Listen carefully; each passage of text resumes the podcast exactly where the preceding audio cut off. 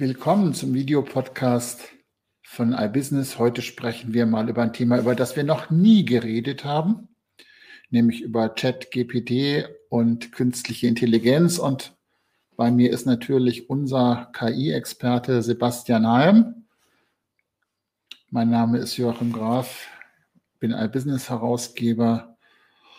Und wir müssen jetzt, glaube ich, heute mal so ein bisschen aufdröseln, ich glaube, über ChatGPT 3.5 und ChatGPT 4 ist alles gesagt worden, was man sagen kann, nur noch nicht notwendigerweise von jedem.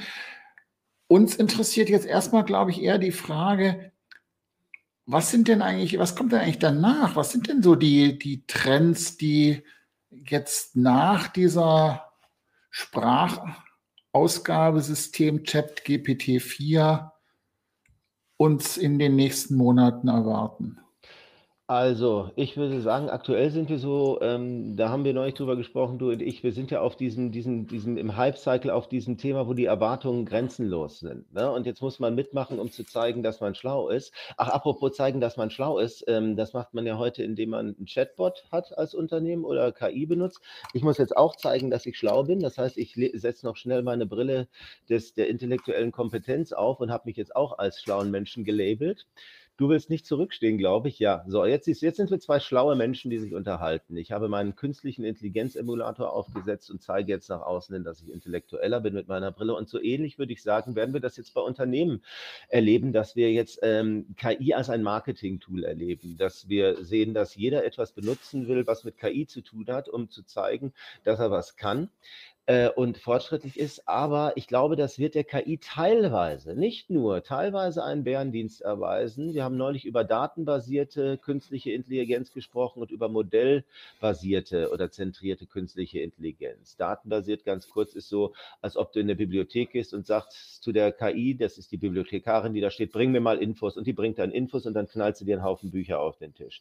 Was da drin steht, ist eine tolle Sache über die Vergangenheit. Du kannst gerne in einem Bauernkalender, den sie dir bringt, nachlesen, wie das Wetter wahrscheinlich morgen am oder am 1. April werden wird, aber es kann dir keine genaue Vorhersage aufgrund aktueller Trends und Tendenzen machen, wie das Wetter wahrscheinlich morgen wirklich wird. Das kann eine modellkasierte KI. Eine modellkasierte KI, ist vielmehr wie ein Ingenieur, der Sachen konstruiert, ausrechnet und dann aufgrund von Simulationsalgorithmen zu einem Ergebnis kommt. Beispiel zum Beispiel der Wetteranalyse, äh, Wetteranalysemodelle. Das heißt, da gehst du hin und sag mir, wie das Wetter morgen wird und der rechnet dann genau aus, wie sich diese Kaltfronten, Hoch- und Tiefdruckgebiete auswirken, die aktuell da sind, macht zuverlässige Aussagen. Das werden wir weniger erleben. Wir werden viel mehr datenbasierte, schnelle installierbare Out-of-the-Box-Lösungen erleben. Und dadurch wird ein bisschen das ins Hintertreffen geraten, was KI alles auch kann. Das heißt, es wird ein gewisser Fokus gesetzt werden, der vielleicht nicht immer ganz gut ist. Was ich auch noch denke, was passieren könnte, ist, wir erleben das gerade aktuell, was so im Fahrwasser der Textgeneratoren, das heißt, das ChatGPT sind ja vor allem Textgeneratoren jetzt gewesen bisher immer. Da ruft einer an und will sich beschweren, dass ich was Negatives über KI sage, ja, aber lasse ich mich nicht von aufhalten. Das Problem, äh, was jetzt auch noch kommt, ist, dass wir, äh, was wir an Bildgeneratoren äh, aktuell sehen, es wäre künstliches Bilder generieren, ist ja was, was auch ganz heiß gerade diskutiert wird auf Instagram und bildgetriebenen Medien. Da ist ja mal die Frage, wo kommen denn eigentlich so diese mhm. Sachen her, mit denen man Bilder. Die mal loswerden, dass unsere Kritiker uns da die Bude einrennen. Was ChatGPT? Äh, es war ein Chatbot, ja. Verdammt nochmal. Siehst du, werden schon zudringlich. Also, lange Rede, kurzer Sinn, wenn du Bilder künstlich generieren lässt. Wo kommt eigentlich dieser Rohstoff her, aus dem diese Bilder gemacht haben? Dass das Bilder sind, die zum Teil künstlich zusammengeschraubt werden, menschengemachte Bilder mit Copyright drauf, hat man ja gesehen ähm, in dieser Klage gegen eine, äh, einer Bildagentur gegen einen Bildgenerator, dass da so Sachen drin sind, wie da sind zum Teil die Siegel noch drin von Getty Images oder sowas. Das heißt, das ist ein ganz schöner Wildwestladen gerade gerade, dieses ganze Chatbot-Business, der sich an Sachen bedient, die urheberrechtsgeschützt sind. Und da könnte durchaus eine KI-Abmahnwelle auf uns zukommen. Das heißt, man sollte wirklich gucken, dass man das Kleingedruckte liest bei generativen künstlichen Intelligenzanwendungen. Darf ich das Zeug überhaupt verwenden? Und wenn ja, habe ich eine Lizenz erworben bei diesem ChatGPT? Das gibt ja so verschiedene, oder bei äh, den Bots und Bildgeneratoren, das geht ja in verschiedenen Hierarchien. Je teurer das wird, desto mehr Services hat. Und wenn man da genau hinguckt, sieht man auch die ganz teuren Services Services, da hat man dann auch das Urheberrecht an diesen Dingen. Zu das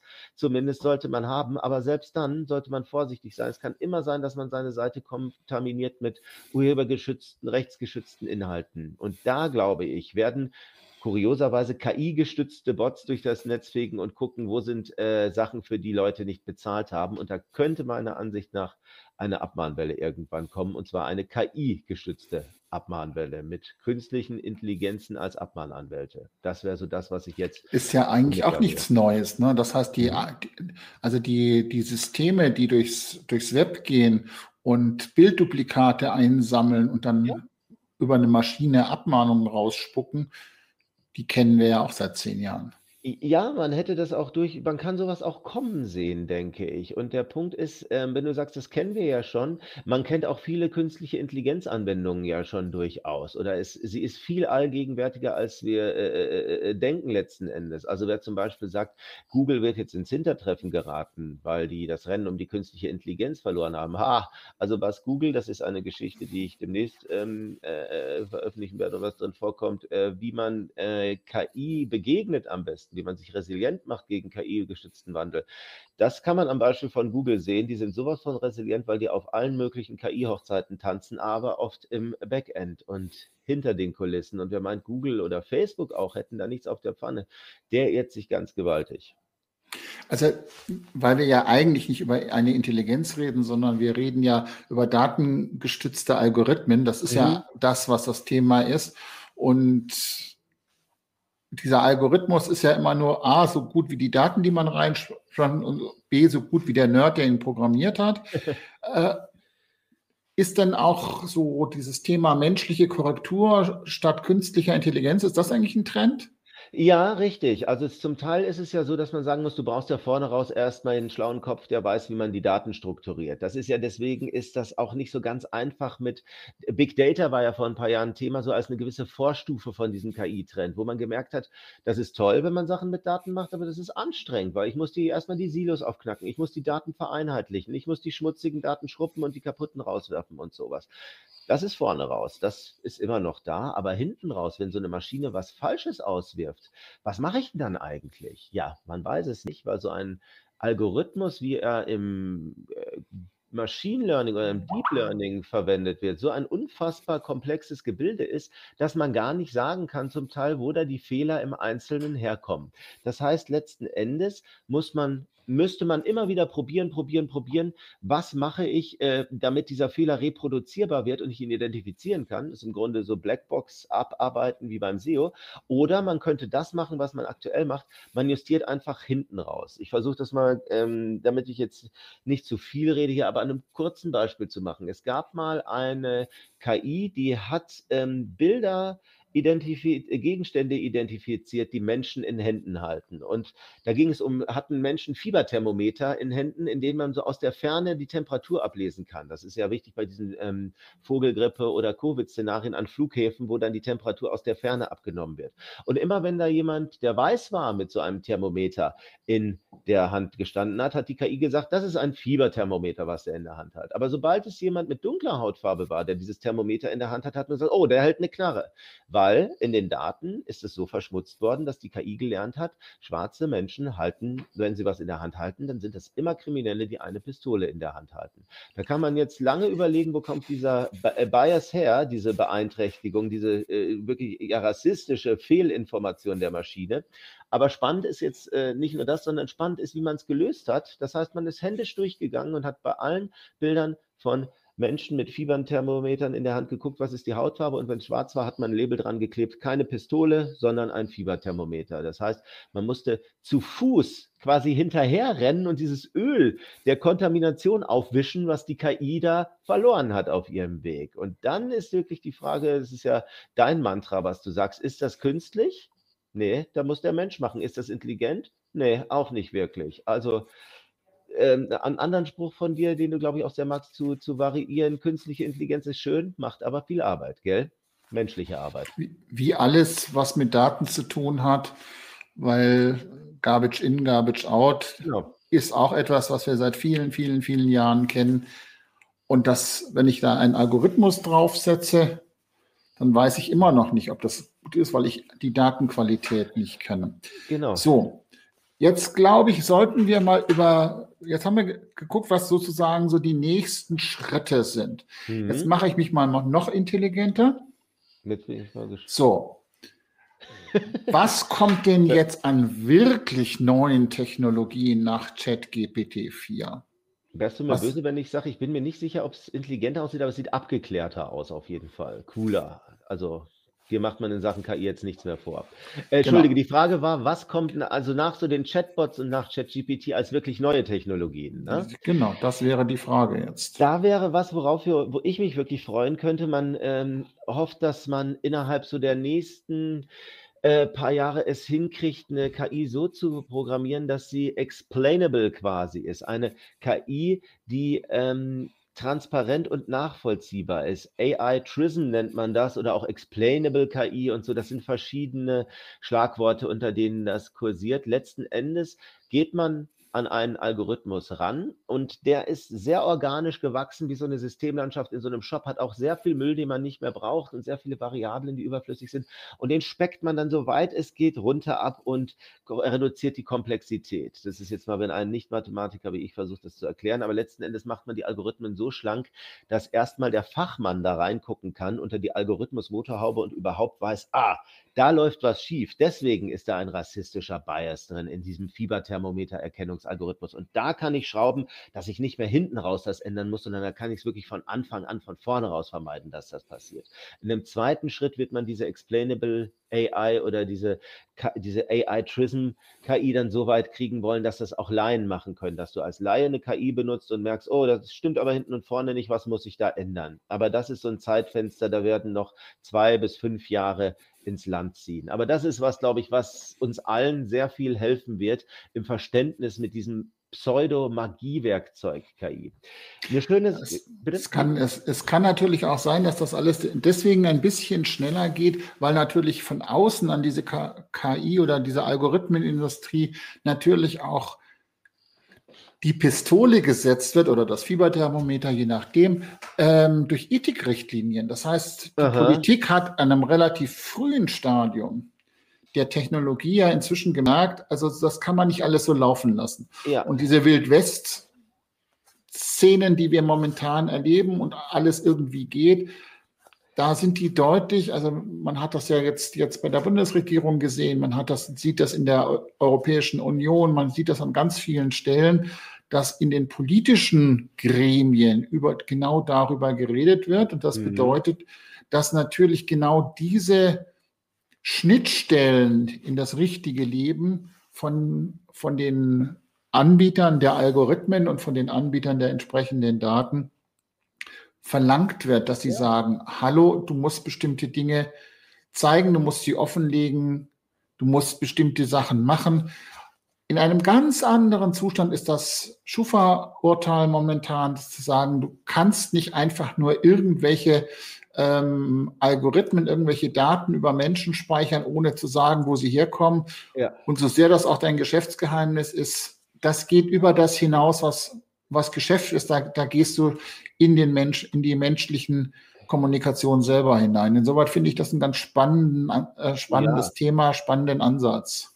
Quasi AI Ethics, wenn man so will, also äh, so ethische KI äh, und solche Fragestellungen. Das ist auch ein Thema, was äh, kommen wird letzten Endes. Es ist aber was, wo man das auch versucht, in die AI einzuprogrammieren, dass man sagen kann, ähm, AI Ethics oder, oder Ethic AI, dass man sagt, ne, oder Responsible AI, auch wieder verschiedene Namen, dass die äh, künstliche Intelligenz das selber hinkriegt. Aber das ist auch noch absolute Zukunftsmusik letzten Endes. Jetzt erstmal sind wir da wirklich eher, so wie du sagst, auf dem Gesetzgebungsweg und auf dem händischen Weg, das zu lösen. Ich halte das auch für eine prinzipiell für eine Gefahr, weil natürlich, wenn ich eine ethische einen ethischen Algorithmus habe, ich mag weder den Begriff KI noch den Begriff AI, dann kann ich natürlich auch ein rassistisches, einen rassistischen Algorithmus ja. hinterlegen. Ja, äh, Strafe, Strafe alle ab, die, ähm, genau. die keinen deutschen Pass haben oder was ja. auch immer. Kein das Problem. heißt, das, da braucht es, denke ich, eine menschliche Gesetzgebung, da braucht es menschliche Normen, da braucht es gesellschaftliche Normen und da braucht es die Methoden dazu, das auch entsprechend durchzusetzen. Mhm. Das wird sicher wichtig sein. Äh, wenn man da so eins, was da sehr gut zu passt, ist einer der Trends, der so in, in zwei, drei, vier, fünf Jahren kommen soll, Synthetic Data. Das heißt synthetische Daten. Das heißt, du kannst eine Kampagne nehmen und die in eine KI schmeißen und diese Kampagne hat ganz toll funktioniert und dann sagen, rechne mir doch mal Daten draus für andere Szenarien, dass ich diese Kampagne quasi klonen kann. Ich will jetzt das Gleiche machen mit einer anderen Zielgruppe oder einem anderen Produkt. Ich nehme diese Kampagnendaten, die ich habe und transformiere die mir in eine andere Kampagne. Synthetisch erzeugte Daten. Wäre natürlich toll, dann bräuchtest du diese ganze Cookie-less-Diskussion wird voll darauf abfahren, auf synthetische Daten. Du musst auf einmal nicht mehr den Nutzer fragen, du hast auf einmal keine DSGVO-Probleme mehr. Aber auch da, wie du gerade gesagt hast, wer bestimmt denn da genau, was das Ziel, was der Ethos ist und vor allen Dingen, woher wissen wir, ob das richtig ist, ob das funktioniert, was für eine Marke für die anderen funkt, äh, für funktioniert, auch für die andere funktioniert. Das heißt, wie ähm, gibt es sowas wie ein Gütesiegel für synthetische Daten? Sind diese synthetischen Daten wirklich nachhaltig? Äh, äh, äh, äh, gesammelt worden, da basieren sie auf anderen. Das heißt, das ist eine gewaltige Lösung von vielen Problemen, die da auf uns zukommt, wenn wir Daten synthetisch gewinnen können. Auf der anderen Seite aber auch was gewaltige Probleme, die da auf uns zukommen. Welche Datenbasis schmeißt man da rein? Wem gehört die? Wie kontaminiert ist die und so weiter? Gebe ich da letzten Endes nur Probleme, die aus echten Daten kommen, weiter und überführe sie und raffiniere sie in ein synthetisches äh, Konstrukt hinein. Auch sowas passiert. Aber eins der großen Themen, wo sich viele drauf stürzen werden, das wird auch so in den nächsten paar Jahren synthetische Daten sein, das denke ich. Und da ist, Entschuldigung, wenn ich mich wiederhole, ich glaube, es ist ganz wichtig für äh, Marketingentscheidungstragende, dass die sich immer zwei Dinge vor Augen führen. Nämlich zum einen, wenn eine Maschine äh, Dinge vorhersagt, mhm. extrapoliert, dann sind das Wahrscheinlichkeiten. Und Wahrscheinlichkeiten heißt, das ist nicht so, sondern das ist nur wahrscheinlicher als anders. In diesem Fall nochmal das, was ich erzählt habe, die Wahrscheinlichkeit, ähm, dass Trump Präsident war, lag bei 13 Prozent. Ich, ich wollte es gerade sagen, erinnerst du dich an die schöne wahrscheinliche Präsidentschaft von Hillary Clinton? Haben wir sie nicht alle genossen? Ja, genau. Ja. Mhm. Also Wahrscheinlichkeiten sind keine Tatsachen, sondern sind genau das.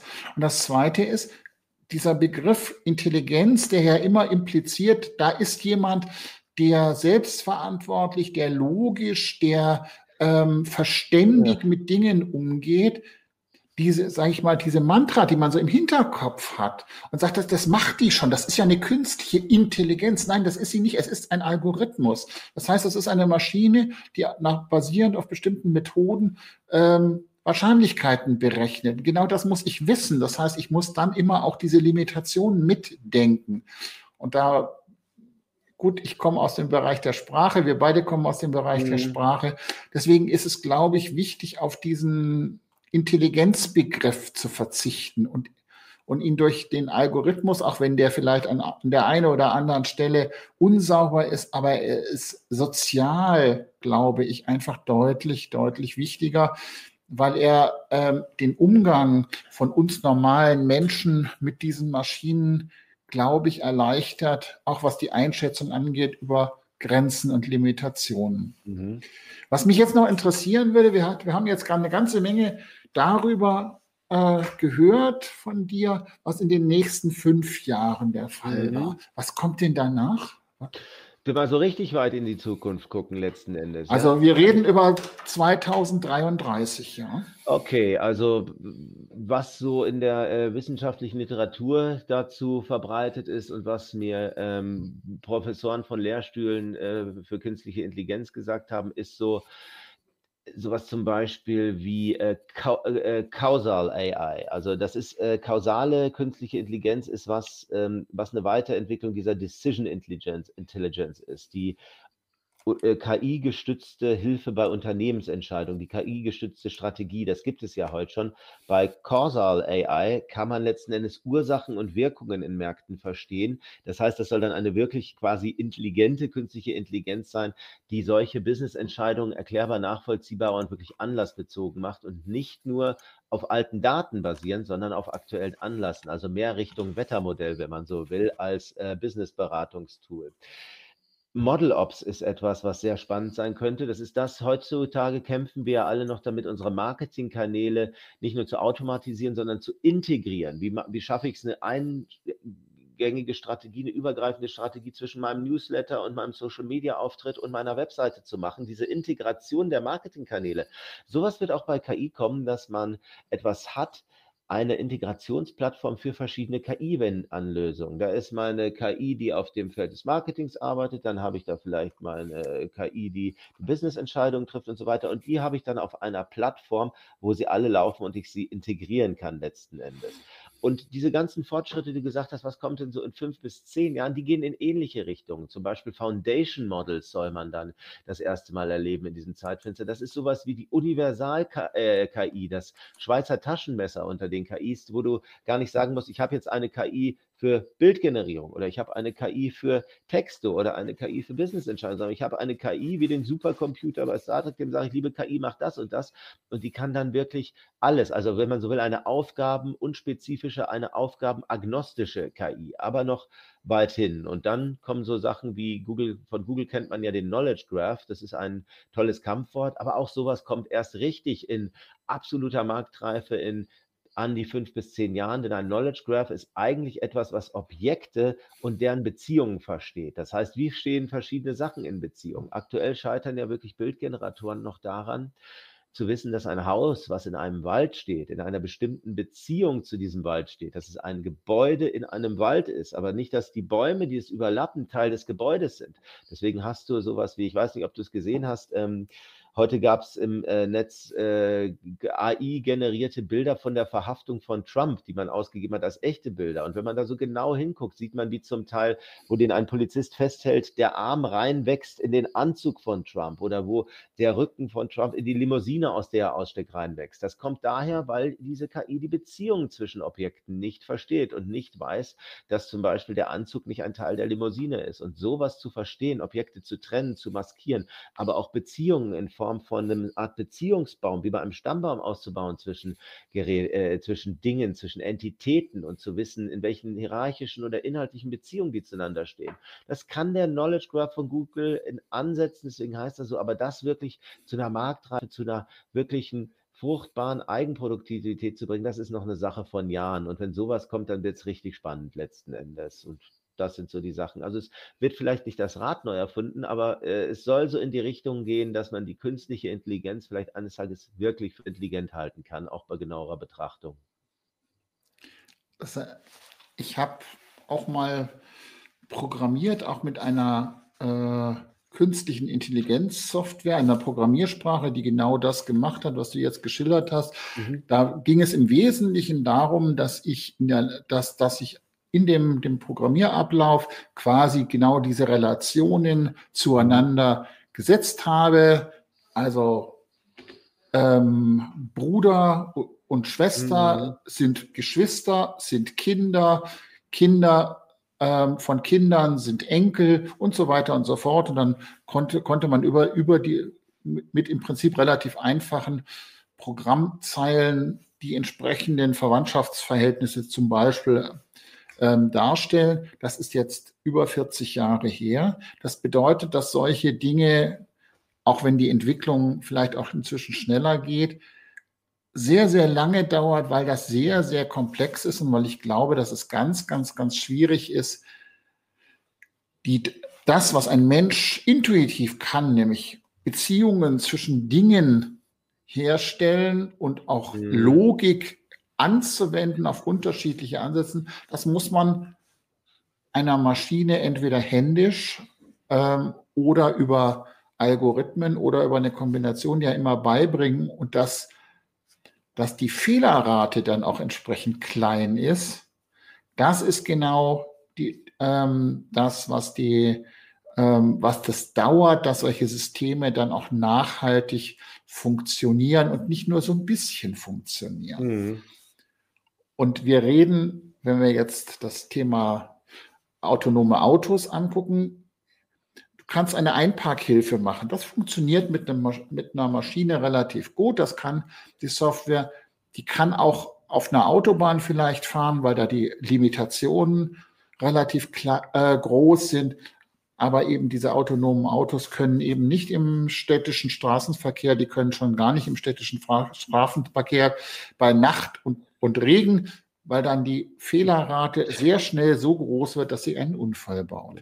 Das ist jetzt bei einer Text, das ist jetzt bei einer Texterkennung oder beim Textsystem nicht so schlimm. Da ist dann halt mal ein Begriff krumm oder man macht ein, äh, die Bilddatenbank gibt halt irgendjemand sechs oder sieben Finger solche Sachen, da erkennt man es. Das heißt, die Fehler sind nicht so mörderisch wie bei einem autonomen Auto, aber das sind Dinge, diese Fehlerrate muss so richtig klein sein, so richtig, richtig klein sein, ja. bevor du das auf die, auf die Welt und auf die Menschheit loslässt. Und deswegen dauert das, glaube ich, auch so furchtbar, furchtbar lang. Und deswegen ist es, glaube ich, auch ganz, ganz gefährlich, diese ganzen Buzzwords und Begrifflichkeiten von Marketern zu glauben, was da momentan ja. ist. Ähm, und ich habe gestern mit einem Professor einer Universität gesprochen, der gesagt hat, na, er, er, er erzählt seinen Studenten das Wichtigste in diesen Spezialbegriffen, dass, dass er den Leuten beibringt, ist, dass die ihre, ihre Marketingabteilungen an die, an die Kette legen, damit mhm. die nicht irgendwelchen Quatsch erzählen, ja. was die Systeme momentan einfach noch nicht können und auch auf absehbare Zeit nicht können werden, weil das, das ist dann in dem Gartner Hype Cycle eben nicht die, der, der Berg der überzogenen ja. Erwartungen, sondern das tiefe, tiefe, tiefe Tal der Enttäuschungen, wenn die Kunden nämlich dann Systeme kaufen, die das nicht tun, was also, ja. die Marketingleute versprechen. Und das können diese Systeme einfach momentan noch nicht. Die, die Buchstaben KI sind halt Bestandteile des Wortes Marketing. Und äh, genau das, äh, das ist eigentlich in, metaphorisch darin auf den Punkt gebracht. Ich glaube, da sind wir gerade im Moment an diesem Punkt. Das bedeutet, das, was, ähm, was in den zehn Jahren kommt, heißt im Umkehrschluss, das ist noch nicht da, weil Richtig. die Leute, die sich damit auskennen, die sich damit besser auskennen als wir, sagen, mm -mm, nein, bestimmte andere Dinge sind Heilsversprechen, die werden auch nicht kommen. Und das muss man einschätzen. Deswegen bei allem Hype, ähm, den auch die Massenmedien momentan forcieren, oh mein Gott, und wir werden morgen alle, alle arbeitslos ja, es kommen neue Werkzeuge. Das ist ja das, das haben wir ja jetzt, glaube ich, sehr, sehr, sehr schön auch aufgelegt, was da kommt. Aber das dauert und bestimmte Dinge werden, werden einfach seine Zeit brauchen. Wir, auch wenn wir jetzt einen Bagger erfunden haben, der wird morgen, morgen keine Hochhäuser konstruieren können, sondern den wird man dafür einsetzen können, ähm, ein Hochhaus auch zu bauen. Dazu wird es Menschen brauchen und dazu wird, und der wird Fehler machen, weil der wird dann mal auch ein Glasfaserkabel aus, aus dem Boden reißen. Das hatten wir ja jetzt auch. Insoweit, die Lage ist nach wie vor komplex und für Entscheider kann man wirklich auch nur sagen, schaut es euch an, aber versprecht euch nicht zu so viel. Das ist, wir sind auf einem Weg, auf einem langen Weg und da werden viele Dinge kommen, aber das wird auch alles nicht ganz so schnell gehen, wie man das hofft. Aber es wird schneller gehen, als, als so der ein oder andere vielleicht auch befürchtet. Aber das ist unterm Strich nach wie vor etwas, alles ein bisschen auch mit Vorsicht zu genießen, weil im Kern geht es immer um die Daten, nicht um den Algorithmus. Wir haben mal wieder so ein paar Sachen unten zusammengestellt zum Nachlesen. Ansonsten bis zur nächsten Woche und Vorsicht vor KI.